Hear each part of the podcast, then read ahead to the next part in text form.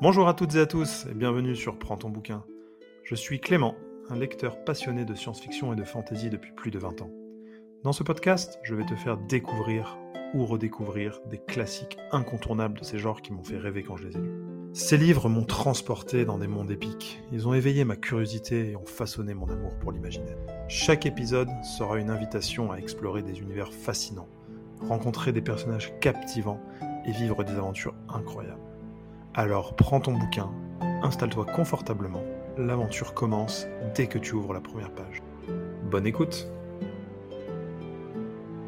Dans l'épisode précédent, j'ai rapidement évoqué l'histoire euh, du premier cycle de l'Assassin Royal, mais sans m'attarder sur les détails. J'espérais susciter ton intérêt pour que tu plonges dans cet univers captivant et que tu prennes ton bouquin. Aujourd'hui, je m'apprête à te dévoiler en détail les intrigues du premier cycle de l'Assassin Royal. Alors, si tu as l'intention de lire la série ou si tu crains les spoilers, c'est le moment de faire pause. Si au contraire, tu es prêt à te laisser emporter dans un récit riche en rebondissements et en émotions, alors reste à l'écoute, car nous allons plonger ensemble dans l'univers fascinant de l'assassin royal. Je vais explorer en profondeur les moments clés, les personnages emblématiques et les retournements de situation qui font de cette saga une référence incontournable dans la fantasy. Les deux premiers tomes, comme je te le disais dans l'épisode euh, sans spoil, ils sont là pour mettre en place l'histoire. Et euh, j'ai bien aimé voir euh, notre Fitz grandir au château. C'est assez classique, hein. on a un héros qui est solitaire, euh, qui a une quête à aller résoudre, et qui va rencontrer son mentor en la personne de Imbre, et qui va progresser, évoluer. La construction est quand même bien faite. Je trouve que Robin Hobb, elle a été très très bonne pour nous donner envie, pour comprendre comment il grandit, à quoi il est confronté, que ce soit euh, personnellement, hein, avec sa jeunesse, avec ses amis euh, qu'il essaye de se faire euh, dans la ville, ses premiers amours aussi, mais toute la partie d'évolution d'apprentissage au château, avec Imbre qui va le convoquer toutes les nuits dans sa tour secrète, et on a autant hâte que lui d'aller pouvoir monter dans cette tour et continuer à apprendre et à grandir. Donc cette première partie, elle est riche et elle est plaisante. Hyper agréable de voir ce personnage euh, évoluer et passer de l'état un peu fragile et euh, sans euh, compétences à quelqu'un qui grandit. Dans cet homme-là, on rencontre un personnage qui va être hyper important dans la saga, qui est le fou. le fou, donc c'est le bouffon du roi, et c'est Fitz qui va lui donner son nom de fou, c'est comme ça qu'il va être appelé dans, tout le premier cycle. Et c'est pour moi vraiment un des meilleurs protagonistes. Je trouve qu'il est, euh, est vraiment bien écrit. Il est, euh, il est différent, il a son côté marginal, il a son côté, euh, son côté torturé. déjà, il a une apparence différente des autres, des autres habitants. Et Fitz va vraiment se lier d'amitié avec lui parce que tous les deux, ils sont un peu en marge, hein, entre Fitz qui est un bâtard et le fou qui est un bouffon. ils vont se retrouver là-dedans et ils vont vraiment réussir à lier leur amitié. Et cette facette-là, je l'ai trouvée super intéressante. Surtout que le fou a vraiment un côté euh, magique, un côté mystique qui l'entoure. Il parle un peu en énigme, on voit qu'il a une aura mystérieuse et on aura l'occasion d'aller découvrir un peu son habitat et de voir que euh, voilà, il a des objets qui sont pas communs, qui viennent d'autres destinations et qui sont exotiques. Donc ça, je trouvais ça vraiment euh, super de la part de, Robin Hobb de nous introduire un, un, personnage comme ça. Le tome 2, il continue de poser les bases, on voit pas mal la magie, on a euh, surtout euh, une vision de l'art dans ce tome 2. Donc euh, on voit Vérité qui manipule l'art, on comprend à quoi ça sert, on comprend que c'est vraiment cette magie mentale, cette magie qui influe sur les esprits des gens. Et on a la fameuse création du clan d'art à la demande de vérité. On a Galen, le maître d'art du château, qui va réunir tous les nobles pour créer un clan et des vérités. C'est un passage que j'ai beaucoup aimé parce que Robin Hobb euh, montre un peu euh, l'évolution de, Fitz qui va, montrer des aptitudes fortes pour l'art, qui va montrer qu'il est capable, et on va, vraiment adorer le suivre là-dedans et se dire, bah, se demander comment il va être arrêtable, parce que là, il commence à prendre vraiment trop de compétences, et ça, va, ça va limite devenir insolent. Sauf que Robin Hobb, comme elle va le montrer dans toute sa saga, elle va mettre un coup d'arrêt à, tout ça, avec donc le clash entre Galen et Fitz, où euh, Galen va venir lui enlever la capacité d'artiser euh, comme il le souhaite. Et ce moment-là, il va être horrible pour nous parce que Fitz va tomber en dépression. Nous aussi, par la même occasion, parce qu'on sera dégoûté de voir euh, bah, qu'il pouvait, il avait l'art à sa portée et que finalement, c'est une compétence qu'il n'aura pas. Mais on va être ravis de voir notre ami Burick qui va venir venger Fitz avec un combat à point nu où là, Burick va vraiment retrouver son charisme d'antan, sa figure euh, guerrière et chevaleresque qui faisait de lui un personnage extrêmement respecté au château, avant de devenir le simple maître d'écurie. Et là, il va retrouver toute sa prestance et tout le monde va parler de ça dans le château. Et nous, on va être vraiment euh, hypé par ce, par ce moment. Et moi, ça m'a vraiment, vraiment ravi de lire ça. Dans ce tome 2, on a aussi euh, la mention des anciens, donc qui est un peuple mystérieux, un peuple légendaire, qui aurait aidé le royaume dans un temps jadis à lutter euh, contre les pirates et qui aurait promis au royaume de revenir euh, lorsqu'il faudrait les aider?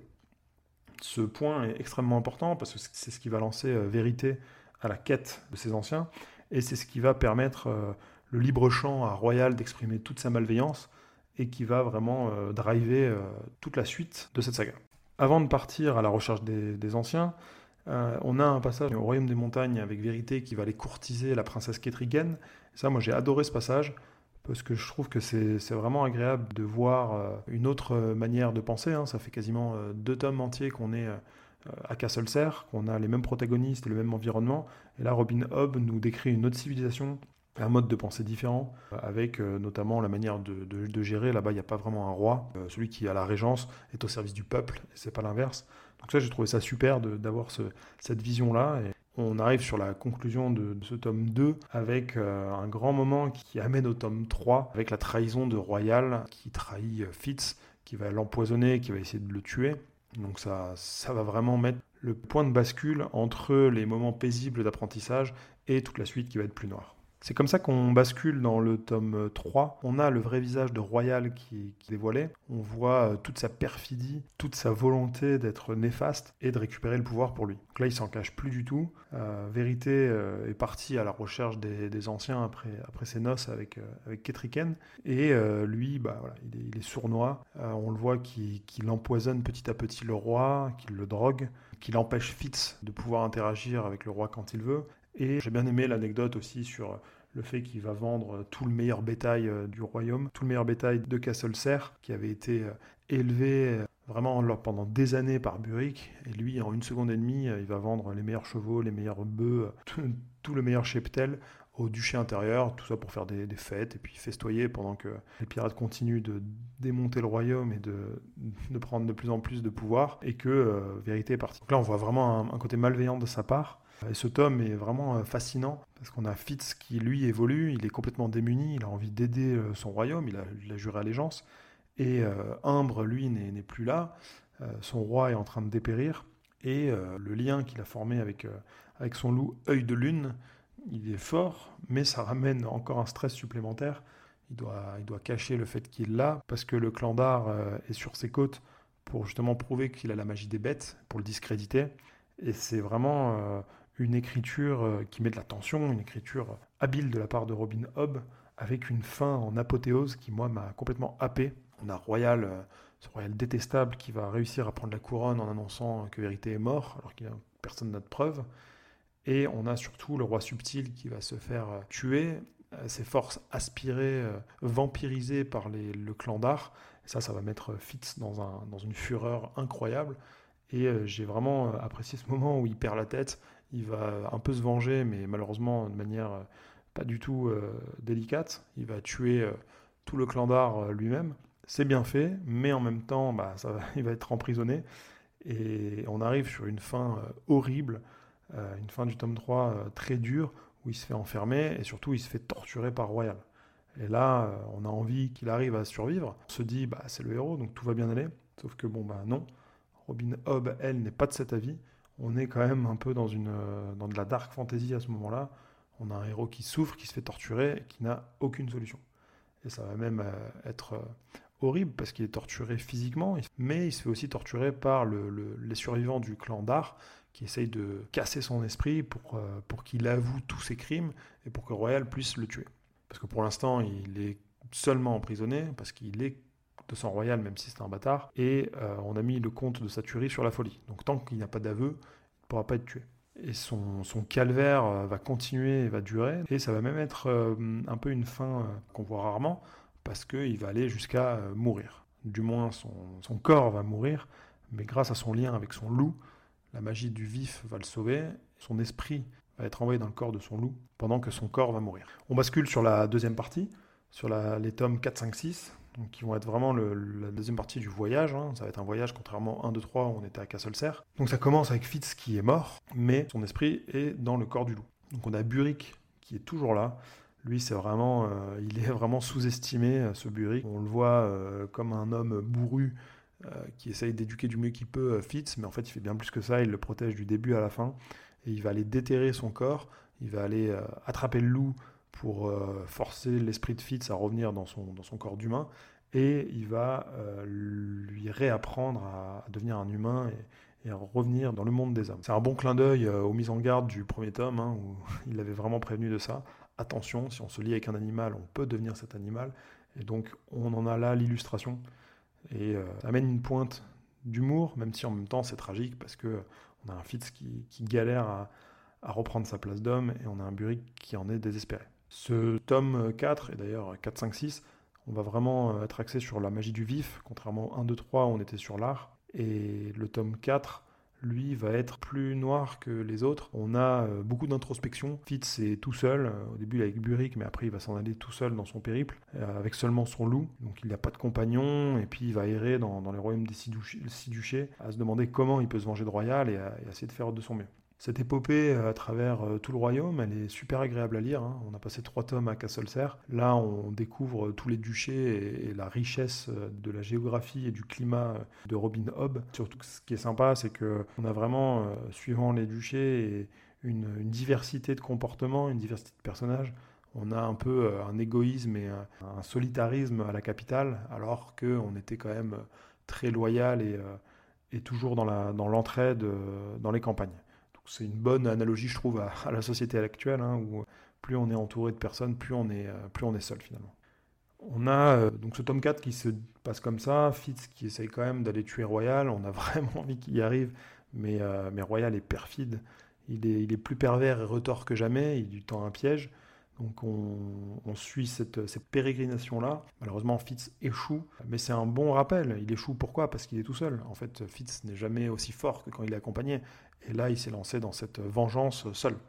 Donc euh, il faut vraiment qu'il arrive à s'entourer de compagnons, qu'il arrive à se recentrer sur euh, l'importance d'être entouré pour réussir euh, sa vengeance. Et ça nous amène sur le tome 5 qui fait aller Fitz dans le royaume des montagnes. Il doit aller chercher vérité, il doit le retrouver, parce qu'il n'arrive pas à tuer Royal, il faut aller chercher vérité pour remettre le roi en place. Et dans ce voyage vers les montagnes, il va rencontrer Astérie, qui est une ménestrelle, qui va devenir sa fidèle alliée, même si au début euh, elle le suit juste pour des raisons égoïstes. Elle veut écrire une chanson sur lui pour rentrer dans les annales euh, des bardes et être la meilleure ménestrelle euh, qui a écrit la meilleure saga de tous les temps, qui sera chantée pour des siècles à venir. Donc elle le suit pour cette raison-là, mais ça va devenir sa fidèle alliée. Et on rencontre aussi une vieille femme qui s'appelle Caudron, qui est assez mystérieuse.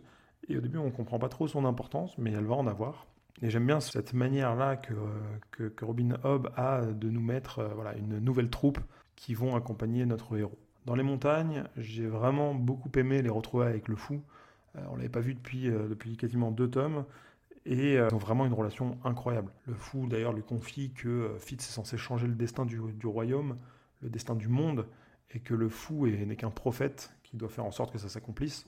Donc on ne sait pas trop si c'est vrai ou pas, mais lui, le fou, il croit dur comme fer on ressent ça, et nous, on a envie d'y croire aussi. On retrouve également euh, Imbre, Imbre qui est là avec, euh, avec Ketriken, Ketriken qui s'est, exilé, hein, parce que quand Royal a pris le pouvoir, euh, sa vie était de plus en plus menacée. Elle s'en est rendue compte, donc elle a réussi à, partir avec le fou, grâce à Fitz, qui avait organisé leur, fuite. Et ces retrouvailles sont extrêmement poignantes, parce que Ketriken et le fou bah, pensaient que Fitz était mort, ils en étaient convaincus, et finalement, tout le monde se retrouve. Ça fait chaud au cœur, et c'est vraiment incroyable. Tous ensemble, ils partent à la recherche de vérité, ils suivent euh, les traces qu'il a laissées, et on va découvrir une, euh, une route d'art, donc qui est une route pavée de pierres euh, magiques, sur laquelle la neige ne, s'amasse pas, sur laquelle aucun animal ne passe, Et ça, c'est vraiment très malin de la part, encore une fois, de, Robin Hobb d'avoir écrit ça comme ça, parce que l'art qui était jusqu'ici une magie intellectuelle devient tangible, il y a des objets d'art, et ça ramène une autre dimension. La Caudron va commencer à prendre son importance. Elle a un peu un rôle de, grand-mère auprès du groupe. Et surtout, elle est très pédagogue avec Fitz. On voit qu'elle connaît l'art, qu'elle maîtrise l'art. Donc euh, ça nous met un peu des doutes sur euh, qui elle est et, on commence à se demander si est-ce que c'est pas un espion de royal ou pas, est-ce qu'elle est gentille ou pas? Mais en tout cas, elle lui apprend à mieux maîtriser sa magie. Euh, lui qui, depuis qu'il est estropié, ne peut pas l'utiliser comme il le souhaite, bah là il arrive un peu à, se focaliser et à comprendre mieux comment ça marche. J'ai beaucoup aimé les, différents casse-têtes qu'elle lui propose, les jeux qu'elle lui fait faire, hein, dont certains qui ressemblent aux dames ou aux échecs. Et euh, je trouvais ça très intéressant de voir cette, cet apprentissage-là qui reprend. Il avait eu Imbre dans la première trilogie et là il a Caudron euh, dans, celle-ci. Ça nous amène au, tome 6 qui clôt la saga et qui pour moi est vraiment le meilleur de tout le cycle. Euh, ça va reprendre tous les thèmes de l'histoire, tout le développement qu'on a eu jusqu'ici avec tous les protagonistes, toute la magie et toute l'intrigue va se rassembler et va en fait arriver à ce point-là. on a le vif, on a la magie des anciens, on a l'étau de royal qui se resserre, et, euh, surtout, on va enfin retrouver euh, le prince vérité qui n'était plus là depuis le tome 2, qui n'était plus là physiquement, qui est là, qui est dans une carrière de pierre magique pour construire un dragon de pierre. Donc c'est ce que les anciens faisaient en fait dans les temps immémoriaux. Avec l'art, ils manipulaient des pierres de la carrière et ils construisaient des dragons en pierre. Ils y insufflaient leur énergie vitale et se sacrifiaient pour mettre euh, toutes leurs énergies dans ces dragons de pierre, leur donner vie et défendre le royaume. Donc on arrive sur une question euh, du sacrifice, sur un vérité euh, qui a perdu une partie de son humanité parce qu'il a commencé à mettre son, son énergie et ses souvenirs dans, dans son dragon. Et on a Caudron et, Fitz qui vont avoir leur importance parce qu'on ne peut pas construire un dragon tout seul, il faut avoir un clan. Tout ce qui avait été écrit jusqu'ici, tout prend sens et on a ce tome 6 qui est là comme ça, euh, comme vraiment la cerise sur le gâteau de toute la saga, avec évidemment ce qu'on attendait depuis le début, un combat final entre les troupes de Royal et le reste du clan de Galen, le clan d'Ar, et euh, Fitz et sa communauté. Donc ça c'est vraiment... Euh, moi, ça m'a mis, ça m'a mis des frissons, cette, cette fin. Ça m'a vraiment beaucoup plu parce qu'on a enfin Fitz qui trouve son entière place grâce à ces deux magies combinées, il va réussir à éveiller euh, les dragons de la clairière euh, qui vont venir en aide là où ils étaient en train de faire face à toutes les troupes de Royal et ils étaient en train de perdre, hein, clairement. On a euh, Fitz qui enfin rayonne, qui enfin prend toute son ampleur. Donc il est avec son loup, il est avec ses dragons et on a le fameux retournement de situation qu'on attendait. Les dragons qui s'éveillent, Vérité qui achève son dragon, qui achève également sa vie, hein. il se sacrifie pour son royaume. Donc on est dans le thème de, Robin Hobb qu'on avait depuis le début. Les gentils ont une vie difficile, il va y avoir de l'injustice et on va encore, euh, ça va encore être souligné ici avec donc Vérité qui se sacrifie dans le dragon, Caudron qui se sacrifie également, donc Ketriken qui se retrouve seul et Fitz qui lui utilise jusqu'à la dernière goutte de ses forces pour pouvoir euh, encore une fois aider le royaume. Sur ce, les dragons vont s'envoler sur les côtes des six duchés, parce que le, but principal de toute cette quête impossible, c'était d'aller euh, pouvoir euh, gagner contre les pirates rouges, et grâce aux dragons couler les bateaux des pirates, les dragons vont brûler les forgisés et permettre aux six duchés de retrouver la paix. Fitz, qui lui a réussi à gagner contre le dernier représentant du clan d'Ar de Galen, va euh, à distance contrôler l'esprit de Royal. Et j'aime beaucoup ce twist qui va arriver, qui est que plutôt que d'avoir un Royal qui se fait tuer, point, ou torturé parce qu'il l'aurait mérité avant d'être euh, exécuté, on a Fitz qui va euh, prendre une vengeance extrêmement intelligente et qui va venir influencer son esprit pour le faire devenir le plus fidèle sujet de Ketriken, lui faire avouer ses méfaits et venir euh, l'accueillir euh, dans le royaume et tous les sévices qu'il lui avait fait subir dans les, dans les, précédents volumes pour la discréditer, pour vraiment mettre le royaume euh, contre elle et prouver que c'est qu'une princesse des montagnes qui, n'a pas de jugeote et qui n'a aucune importance, et ben là, au contraire, il va se dévouer corps et âme à prouver l'inverse et à rétablir son autorité. C'est ainsi que s'achève cette saga. Fitz lui refuse de rentrer au royaume Il veut euh, profiter de sa liberté, c'est la première fois qu'il est libre de ses actes, et il demande à ses compagnons de se faire passer pour mort, de ne pas le citer dans la fameuse saga d'Astérie, la fameuse balade qu'elle va écrire sur ce voyage, sur cette aventure, sur cette épopée fantastique. Et on a donc euh, Fitz qui va euh, tranquillement aller découvrir le royaume et les nations voisines. Donc merci Robin Hobb pour cette saga exceptionnelle. C'était vraiment euh, six livres incroyables, superbement écrits, qui vraiment euh, font de l'Assassin Royal une saga euh, mémorable. Merci d'avoir écouté jusqu'au bout. J'espère que cet épisode t'aura inspiré à découvrir ce chef-d'œuvre incroyable. N'hésite pas à le partager et à me dire ce que tu en as pensé. À la prochaine et souviens-toi, l'aventure ne s'arrête pas tant que les pages continuent de tourner. Alors, prends ton bouquin.